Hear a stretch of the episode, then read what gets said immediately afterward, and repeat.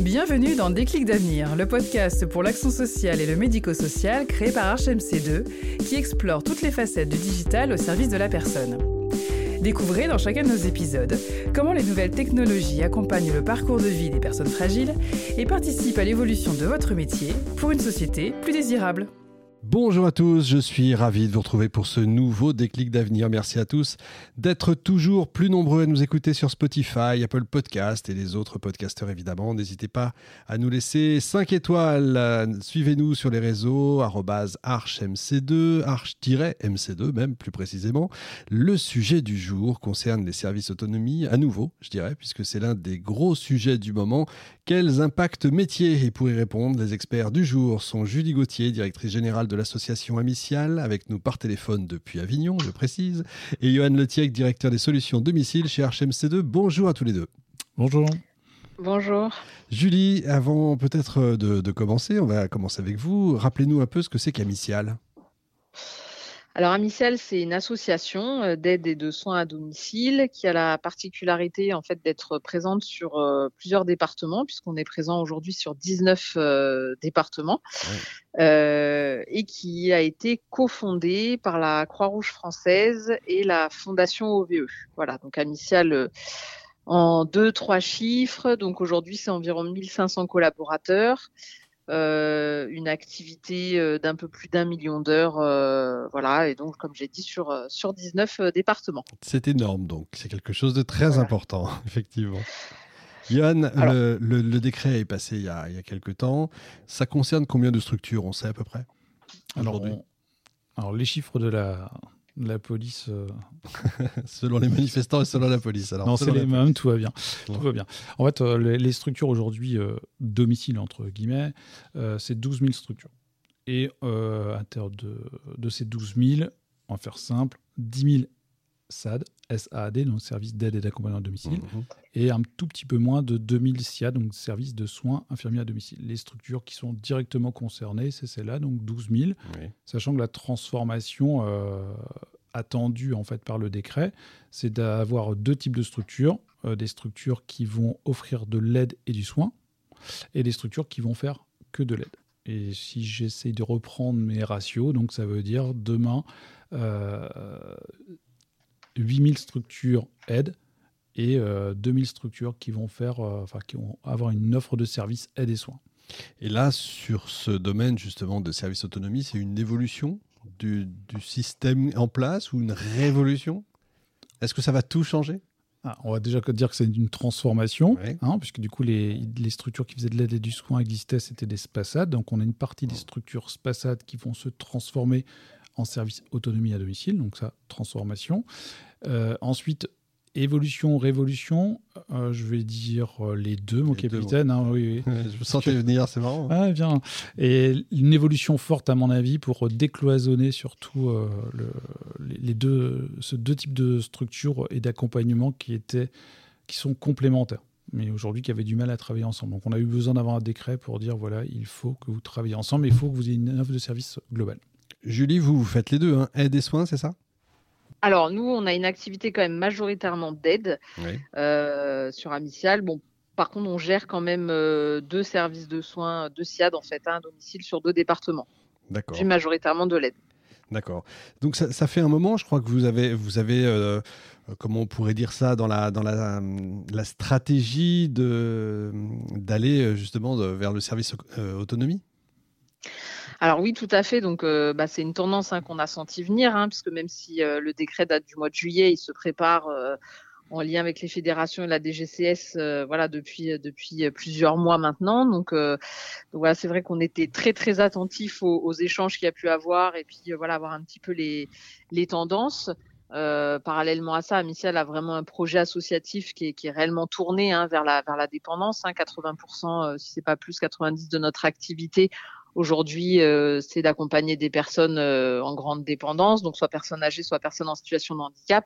Et c'est vrai que mixer l'aide et le soin, apporter une offre euh, plus complète, voilà, ça fait vraiment sens à la fois pour notre projet associatif et puis pour le pour le secteur, voilà, de, de manière générale, qui, je pense, va évoluer, en tout cas le secteur médico-social du domicile évoluera vers une offre intégrée des soins. D'accord. Qu'est-ce que ça va changer concrètement, en fait, le fait de, vous transformer, si j'ose dire, dans, la, dans la prestation que vous avez?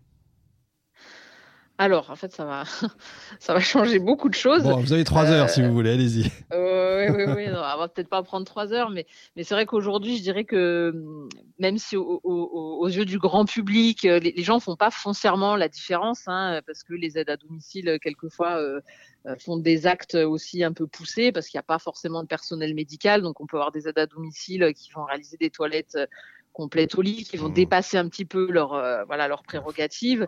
Et la différence avec une aide-soignante qui elle relève d'un SIAD, quelquefois elle est euh, voilà elle est, vraiment minime. Bon, déjà rien que ce que je viens de dire là peut être sujet à, à, problématique et, et, à débat et ça plaira peut-être pas tout le monde, mais voilà, il, me semble que, que, la différence est, assez faible euh, sur le métier en tant que tel. Pour autant, on a vraiment deux modes de financement complètement différents et deux cultures professionnelles complètement différentes. Mmh. Vous avez le côté soins avec euh, un financement ARS avec un, un coût euh, zéro hein, pour le pour le patient puisque c'est complètement pris en charge par la sécurité sociale sur prescription.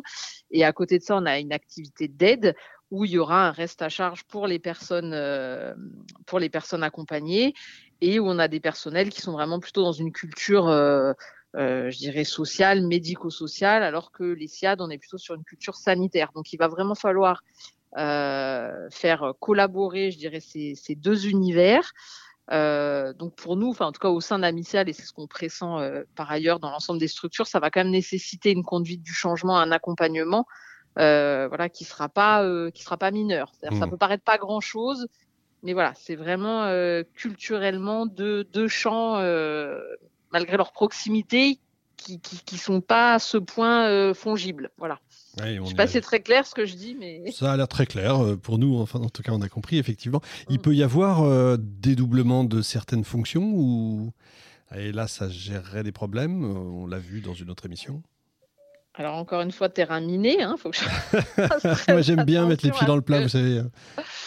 À ce que, à ce que je dis, euh, bah, disons que là, la réforme, le texte comme il est prévu, je dirais, ne va pas aussi loin. Hmm. Euh, par contre, on peut, voilà, on peut euh, supposer, voire espérer, voilà, que dans les, les, mois, années à venir, il puisse aussi y avoir des évolutions, peut-être en matière justement de, de, formation professionnelle, de diplôme, de qualification, et peut-être, euh, voilà, nous, nous en tout cas à Micial, on, l'espère un jour voir peut-être émerger des, métiers euh, qui puissent être comme ça un petit peu à 360 réellement sur l'accompagnement euh, des, publics âgés, publics en situation de handicap, et puis euh, voilà traiter un petit peu euh, différemment ces, frontières sur des actes, des missions, voilà, alors que accompagner finalement une personne âgée, voilà, encore une fois, c'est une offre beaucoup plus complète.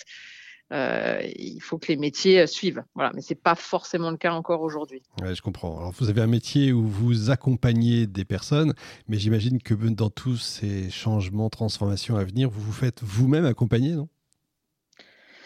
Eh ben non. Ah. Eh ben non, non. Alors, alors Michel, voilà, comme vous l'avez dit en, introduction, on est quand même une structure d'une taille significative. Donc mmh. euh, voilà, pour nous c'est un atout parce que ça nous permet là aussi euh, par le biais de mutualisation, hein, je dirais, entre les différents euh, services départementaux, euh, de renforcer aussi notre notre siège et puis voilà d'avoir en interne aussi des d'intégrer des métiers et des fonctions qui nous permettent voilà d'avoir d'avoir des compétences et des temps hein, de réflexion sur tous ces sujets-là. Donc c'est vrai que là, en tout cas à date, en la matière, on ne se fait pas, on a fait le choix de pas se faire accompagner et on s'accompagne nous-mêmes. Ça marche bien aussi. Bon, ça marche bien aussi, mais effectivement, il, y, en a, il y en a qui pourraient avoir besoin. Johan, j'imagine vous accompagnez certaines structures ou ah, pas sur le plan, pas d'un point de vue juridique ni transformation sociale. Donc, euh, ce qu'on identifie, par contre, c'est que les structures auront besoin de nous, c'est évident. Euh, mais par le passé, euh, les structures ont souvent eu besoin du coup de leur éditeur pour accompagner la transformation. Amicial, il y a quelques années, je dis, ça fait quelques années déjà, à sa création, a, dû, a fait appel du coup à, à Arch pour accompagner l'architecture du coup du système d'information. Donc mmh. là, s'il y a des fusions, des rapprochements, il est évident qu'on va accompagner les structures pour, pour fusionner aussi euh, autre chose que les, que les, les, structures aussi fusionner du coup les données. Ce qui n'empêche pas le conseil. Ce qui n'empêche pas le conseil et du coup à travers, euh, on n'est pas juriste, on n'est pas avocat, bien entendu. Cependant, ben, la preuve en est avec nos podcasts qu'on met en place et qu'on veut mmh. aussi euh, donner un maximum d'informations à nos clients pour que du coup ils s'acculturent aux évolutions ou aux révolutions du coup à venir. Et euh, vous avez un rôle aussi dans la formation des nouveaux outils à venir, je suppose. En, qualité d'éditeur, on, a des services additionnels et oui, la formation fait partie du, du de nos objectifs, enfin en tout cas de la boîte à outils que l'on a euh, dans nos différents services. Parce que Julie, j'imagine l'impact métier, euh, dans l'impact métier, il y a quand même la formation. Parce que certains vont devoir euh, apprendre différemment. Alors oui, oui, c'est certain, il va falloir former nos équipes. bon, maintenant là, c'est vrai qu'avec Arch, on évoque surtout bah, le volet forcément outils métiers. Euh, maintenant, c'est vrai que l'évolution des métiers, elle va pas se limiter hein, à l'usage, à l'usage des outils métiers. Bien sûr. Euh, voilà, je, dirais qu'au niveau même de l'encadrement, hein, ce qu'on appelle les responsables de secteur ou les coordinateurs de parcours, euh, aujourd'hui, voilà, on a l'habitude de, traiter des plans d'aide euh, à, pas, euh, voilà, de, de, travailler sur le sur le logiciel apologique, mais demain, on va leur demander d'avoir une réflexion là aussi beaucoup plus à 360 degrés, mmh. euh, en intégrant des actions de prévention, euh, repérage de la maltraitance, des actions d'aide aux aidants. Euh, donc là, il va évidemment falloir les former finalement à, à, toute la palette, je dirais, d'interventions qui seront leur rôle demain. Et puis, il faudra aussi effectivement que au niveau de nos outils métiers, on puisse demain intégrer ces différentes données dans, dans les outils. Et, et j'espère, oui, que que Arch euh, nous fournira euh, tout le matériel dont nous avons besoin pour bien travailler. Il vous écoute évidemment. Est-ce que justement vos, vos, personnels sont partie prenante dans la réflexion que vous menez depuis un an? Est-ce qu'ils participent ou pas du tout? Ah, ah, si, si, si. Alors là vraiment, mais parce que ça c'est vrai que vraiment au sein d'Amitial on a eu la volonté, comme je vous dis, hein, de de partir, euh, voilà, de bien anticiper cette réforme et puis de, de, de bien entamer le travail rapidement. Donc tous nos directeurs aujourd'hui, euh, voilà, sont euh, complètement au fait de cette réforme, mènent un gros travail là sur le terrain d'identification de partenaires, parce que c'est vrai que, bah, comme on, l'a vu, hein, c'est finalement les, les, services autonomie, c'est la fusion, enfin les services mixtes, en tout cas, mmh. ça, ça sera la fusion de, de SAD et des SIAD. Euh, les SIAD en tant que tels tout seuls sont voués à, disparaître. Donc il est important sur, euh, sur nos territoires et surtout ceux sur lesquels nous ne gérons pas de SIAD en direct de mettre en place des collaborations et des partenariats qui nous permettront demain euh, de nous fiancer, voire de nous marier mmh. avec, avec des SIAD pour pouvoir créer des services autonomie mixtes. Donc on est vraiment, voilà, on a été très, très en anticipation sur ce sujet-là. Et aujourd'hui, on a vraiment réussi à tisser un réseau déjà partenarial sur l'ensemble de nos territoires, euh, voilà, qui, qui, va nous permettre d'avancer.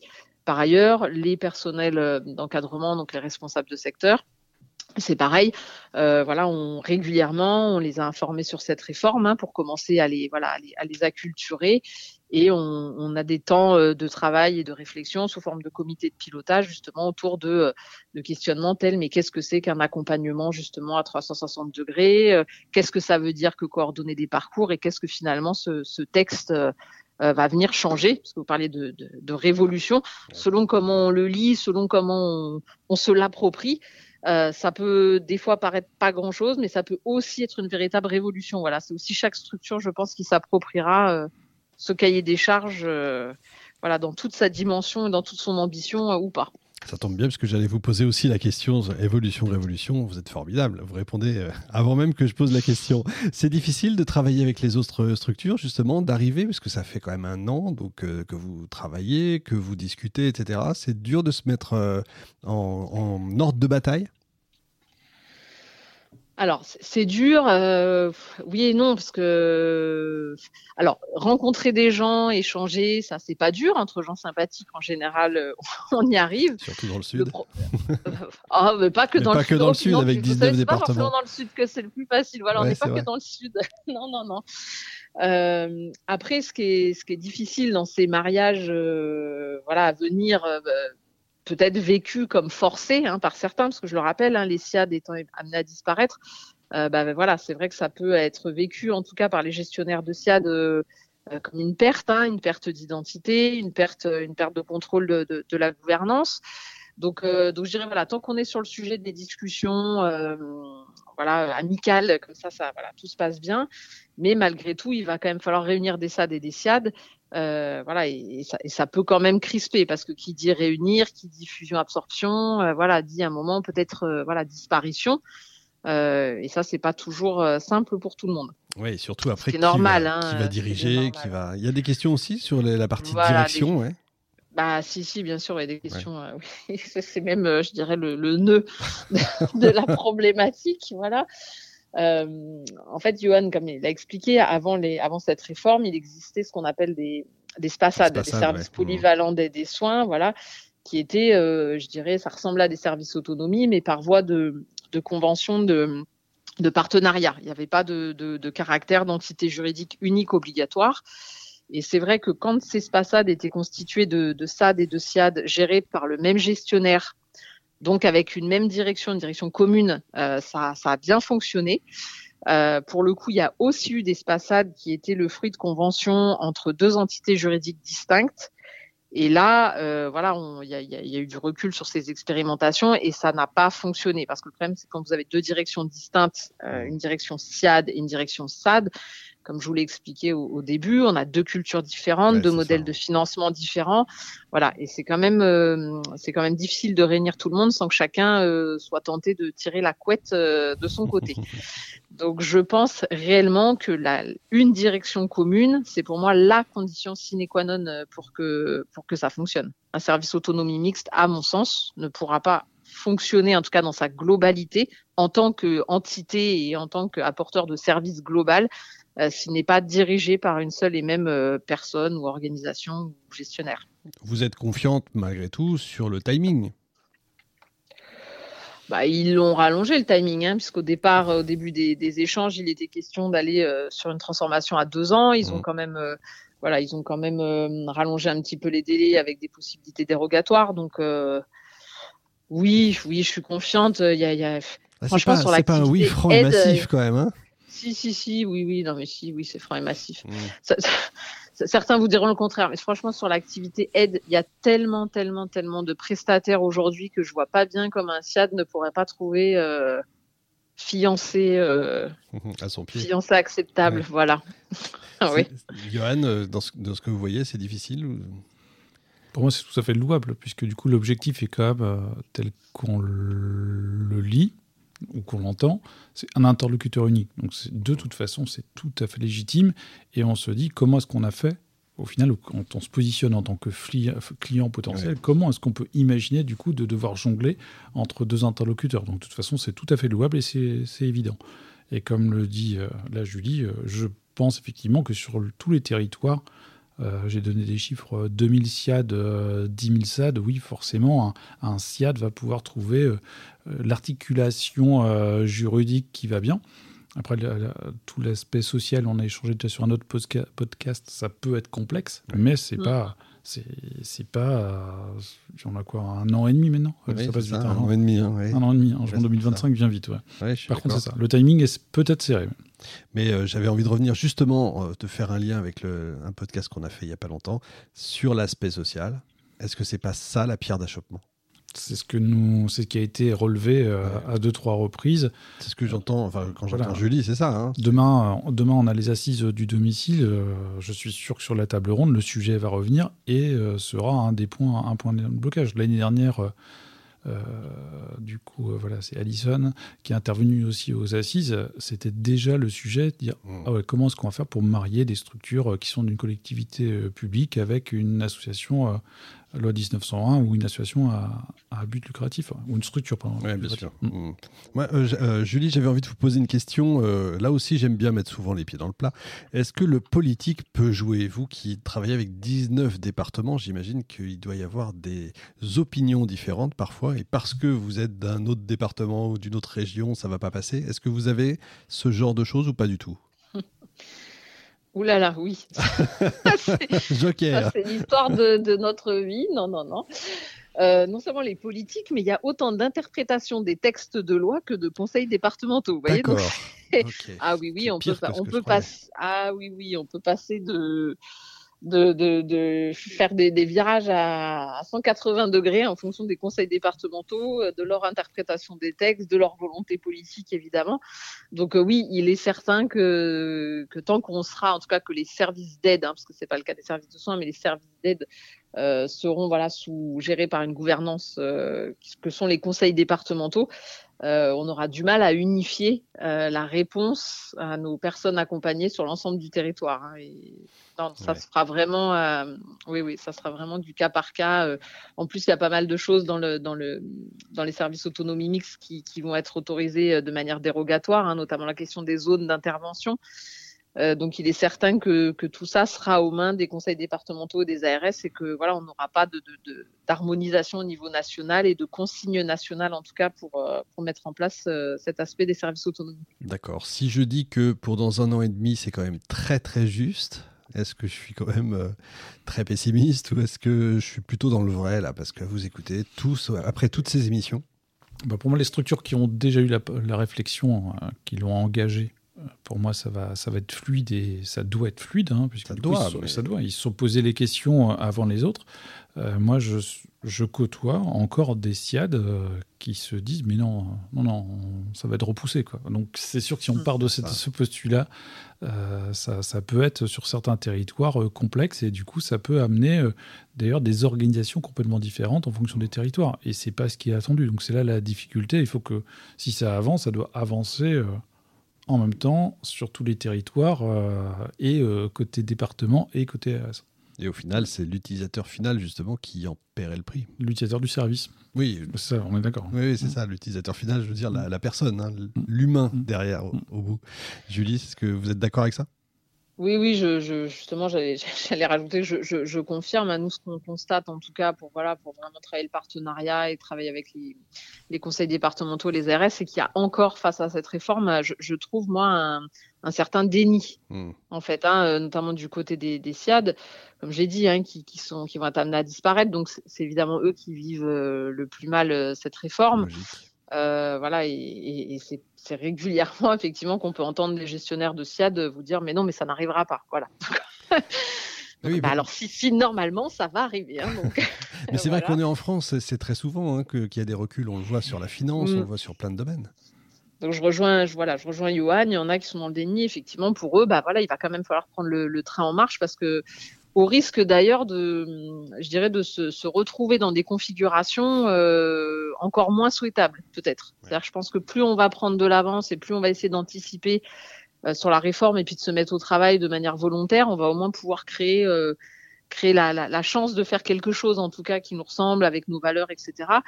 Et c'est vrai qu'à à reculer, à reculer, euh, voilà, je dirais que le risque, c'est de se retrouver vraiment face au mur et, de, de, de, devoir intégrer une organisation qu'on n'aurait pas choisie, avec des modalités d'action qu'on mmh. n'aurait pas choisies. Donc, euh, voilà, moi je pense qu'au contraire, il faut il faut pas euh, se mettre des œillères et voilà, il faut avancer. Et je suis intimement, comme Johan, convaincu en tout cas que, in fine, pour les personnes accompagnées, pour les patients, euh, voilà, c'est la meilleure euh, la meilleure option hein, cette réforme. Exactement. Allez, mesdames, messieurs, il faut y aller. C'est le sens de l'histoire. Merci beaucoup d'avoir été là dans cette émission tous les deux, Julie Gauthier par téléphone et Johan Letiec. Merci à tous de nous avoir suivis. On se retrouve sur arche-mc2.fr et les principaux podcasteurs. N'hésitez pas à nous laisser vos messages sur notre compte X anciennement Twitter, arche-mc2, suite au prochain numéro avec un autre sujet toujours aussi important évidemment. Merci. Merci beaucoup Julie. Merci. À bientôt. À bientôt. Au revoir.